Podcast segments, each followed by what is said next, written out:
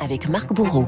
Bonjour Marc. Bonjour Renaud, bonjour à tous. Dans nos journaux ce matin, des histoires sonnantes et trébuchantes. Oui, si les échos vous parlent de l'épargne ce matin, si West France s'inquiète de la chute brutale de l'euro, le Parisien lui s'intéresse à des portefeuilles qui se remplissent. Un jour, Jérémy reçoit un coup de fil de son banquier. Bonjour, ça va? Oui, répond Jérémy, mais pourquoi vous m'appelez? C'est la première fois.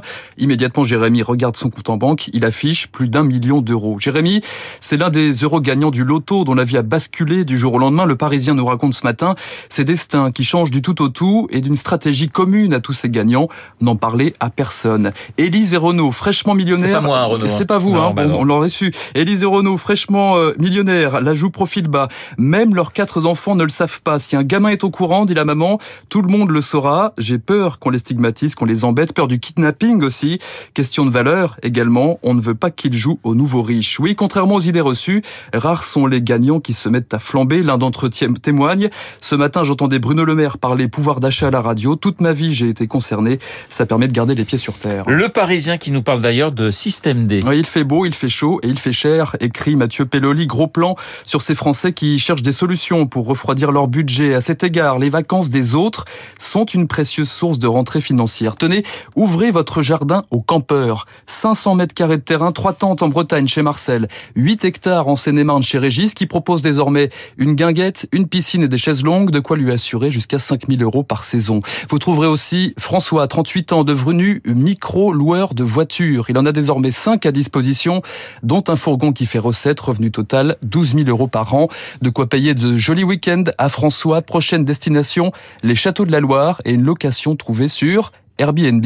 Les vacances sont en train de changer, nous dit Mathieu Pelloli. Désormais, place au gagner plus pour voyager plus. Cette question à présent, quelle sera la formule utilisée par Emmanuel Macron demain? Le chef de l'État attendu au tournant pour son interview télé du 14 juillet, nous disent les échos. Car à l'Élysée, dans son entourage, c'est le temps des doutes en pleine guerre de tranchées, poursuit Cécile Cornudet. Est-ce qu'il n'aurait pas un coup de mou, le président, alors que l'Assemblée se transforme en chaudron et que les appétits s'aiguisent dans son gouvernement? Que dira Emmanuel Macron demain? Les échos, toujours en page 3 replonge dans les petites formules, dans l'histoire qui pourrait bien se prêter à la situation actuelle. Sur ces ministres trop ambitieux, reportez-vous à cette phrase de Jacques Chirac en 2004 sur Nicolas Sarkozy. Je décide, il exécute. Sur l'affaire des Uber Files, Emmanuel Macron dira-t-il pchit ou reprendra-t-il à son compte la formule de François Mitterrand contre le chômage, on a tout essayé. Dira-t-il enfin un mot sur le préfet Didier Lallemand, départ imminent après trois années de tempête et de provocation? Euh, portrait peu flatteur à lire d'ailleurs euh, ce matin dans le Figaro. Euh, parler de la guerre tout court, tranche l'opinion. Une économie de guerre à l'ombre du conflit ukrainien. Un budget en hausse de 3 milliards par an désormais et un constat sans appel. Il y a de sérieux trous dans la raquette. Il n'y a qu'à voir la faiblesse de l'artillerie, poursuit Jean-Dominique Mercher. Ces quelques canons César livrés à Kiev. On parlait de guerre économique, de guerre contre le terrorisme, de guerre contre le Covid. Mais on a oublié la guerre des armes, écrit la Croix dans son édito, de citer cette phrase de Régis Debray.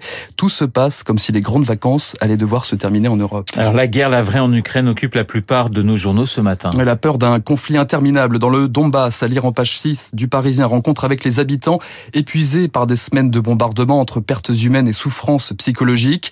La ville de Kryvyi le kilomètre zéro de la guerre où la mort guette chacun et où l'argent soutient le moral. Témoignage d'un soldat ukrainien qui vient d'empocher une prime de 4000 dollars.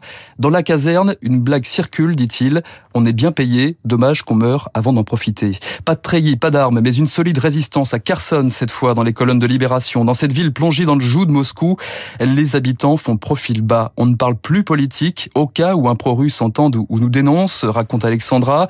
Alors la ville lutte en silence, des graffitis fleurissent sur les murs, les bancs, les arbres, certains sont de simples traits jaunes ou jaunes et bleus aux couleurs de l'Ukraine. Dans l'Obs, enfin, la fatigue gagne aussi ceux qui ont fui les combats. Quatre mois plus tard, l'accueil citoyen en France s'essouffle.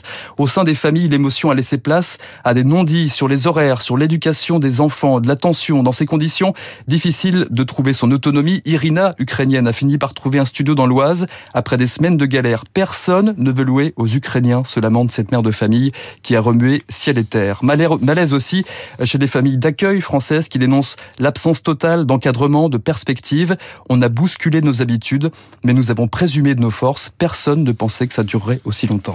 Le Monde, lui, nous parle de démission et de reconversion. Ouais, la valse des salariés, des centaines de milliers de Français Français changent de secteur, d'entreprise, de région pour un meilleur équilibre avec leur vie privée. Tous les âges, toutes les catégories sont concernées et certaines entreprises sont à la peine. 58% d'entre elles font face à une pénurie de main-d'œuvre, nous rappelle les échos ce matin. Le Wall Street Journal, lui, nous parle du pire job au monde. Et celui de directeur du projet James Webb, Renault. Les photos prises par le télescope, ces étoiles, ces nuages interstellaires occupent euh, la plupart de vos journaux ce matin, mais la réalité est beaucoup moins flamboyante. Le Wall Street Journal s'intéresse à l'homme qui a porté le projet contre vents et marées, Gregory Robinson.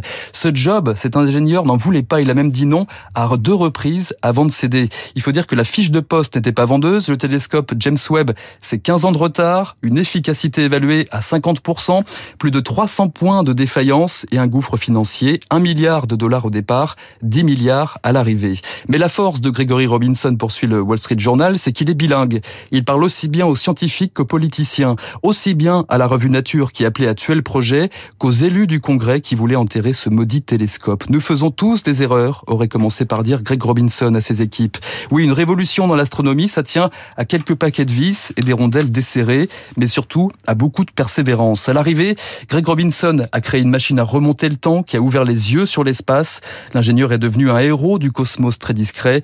Un membre de son équipe raconte au Wall Street Journal toujours, lorsque je lui ai demandé comment il célébrait le succès du James Webb, Gregory Robinson m'a répondu par un grand soupir et un grand sourire. Enfin des hommes qui serrent les dents. Les cyclistes du Tour, évidemment, face à l'ogre du Briancé aujourd'hui et à l'honneur également dans le journal La Croix.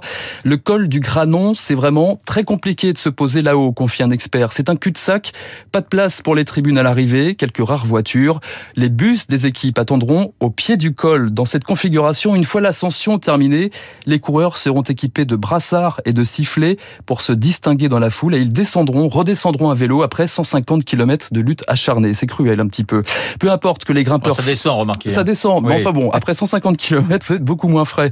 Euh, mais peu importe en tout cas que les, les grimpeurs fassent des grimaces. Ça vaut tout l'or du monde, nous dit le Figaro. Cela nous fait bien, ça nous fait du bien, nous qui sommes euh, si lourds toute la journée avec nos agendas, notre bousculade sociale. Tout à coup, nous aurons quelqu'un qui vole et qui nous rappelle peut-être que jadis, nous avions des ailes. Voilà, et surtout faites attention à la chaleur. Il va faire très très chaud aujourd'hui sur les routes du Tour. Merci mon cher Marc. Vous vous mettez-vous à l'abri. On vous retrouve en pleine forme vendredi pour une prochaine revue de presse 8h39 sur Radio Classique dans un instant. Esprit libre avec Pascal.